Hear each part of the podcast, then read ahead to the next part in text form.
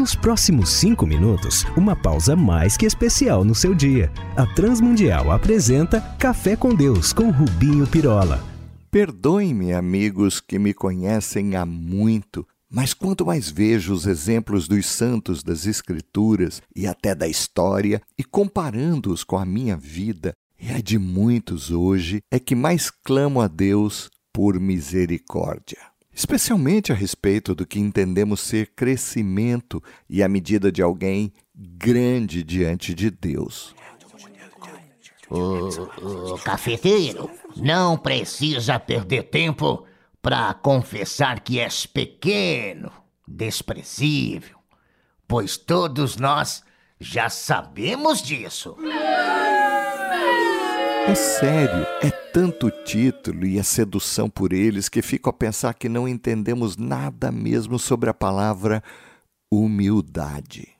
Quando lemos o Evangelho de João, especialmente, não temos como não nos assombrar com a quantidade de vezes em que na vida do Senhor Jesus disse ele não e nada. Pera, pera, pera, pera. Explique melhor isso. Sim, vamos lá. Jesus disse certa vez: Em verdade, em verdade vos digo que o filho nada pode fazer por si mesmo, e depois nada posso fazer por mim mesmo. No capítulo 5, versos 19 e 30. Depois disse: Não faço nada por mim mesmo, e se eu me glorifico a mim mesmo, a minha glória não é nada.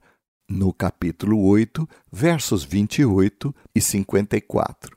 Mas lá no capítulo 5, verso 30, Jesus esclareceu o motivo. Não procuro a minha vontade, mas a vontade do Pai que me enviou. E lá em João 6,38 ele completa: Porque eu desci do céu, não para fazer a minha vontade, mas a vontade daquele que me enviou. Compreendem?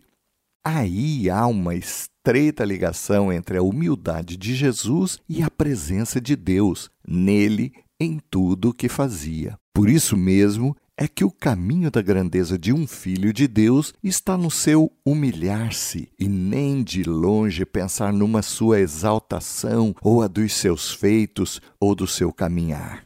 O pior, a busca por reconhecimento, honrarias e tratamentos especiais, como se fôssemos alguma coisa que nos eleve acima dos outros. Daí Vemos o próprio primo carnal do Senhor, João Batista, descrever o que lhe convinha, que ele cresça e eu diminua, como afirmou em João 3,30. Isso tá melhor do que a novela das oito. Daqui a pouco dá empancadaria.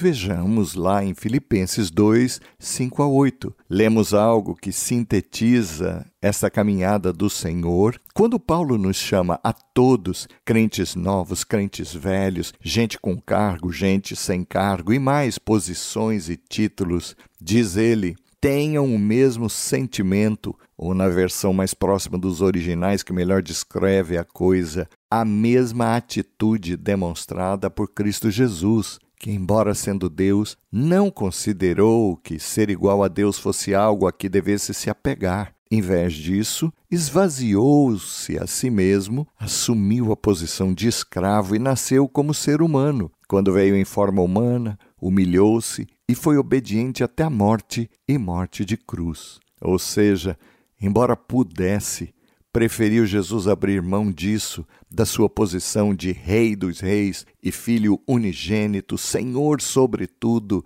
e de saber tudo, de poder fazer tudo, de destruir todos com um simples sopro e demandar submissão e obediência, mesmo a todo o Império Romano ou todo o Sinédrio. Preferiu antes rebaixar-se e ser humilde e foi obediente ao seu chamado e propósito até a morte, e essa a mais degradante. Daí eu clamar a Deus sempre que me faça menor a cada dia e que Ele, não eu e a minha vergonha, sim, que é o que afinal aparece quando nos queremos promover à custa da obra e glória devidas ao Cordeiro de Deus, surjam diante de todos, como aliás aparece quando nós, na nossa vaidade impostora e ridícula, queremos propagar que nos curvemos diante do Senhor, que Ele, afinal, apareça e nós sempre nos diminuamos antes que Ele o faça soberanamente naquele dia, diante de todo o povo e de toda língua e raça, para nossa vergonha. Por cá, podemos angariar confetes e louros de bajuladores enganados, mas lá será terrível a vergonha. Então, amigos, saibamos, é somente vivendo como Jesus e nos submetendo à vontade do Pai é que podemos viver humildemente diante dele. Este sim é então o mais alto degrau da nossa caminhada de fé. Vamos falar com ele.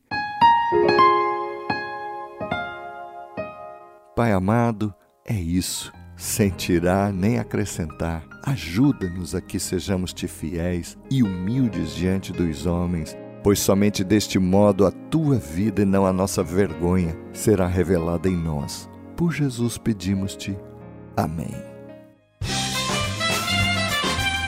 Olá, amigos.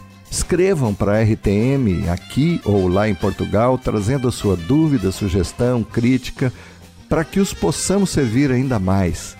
Um abraço nosso, meu e de toda a equipe que prepara este café.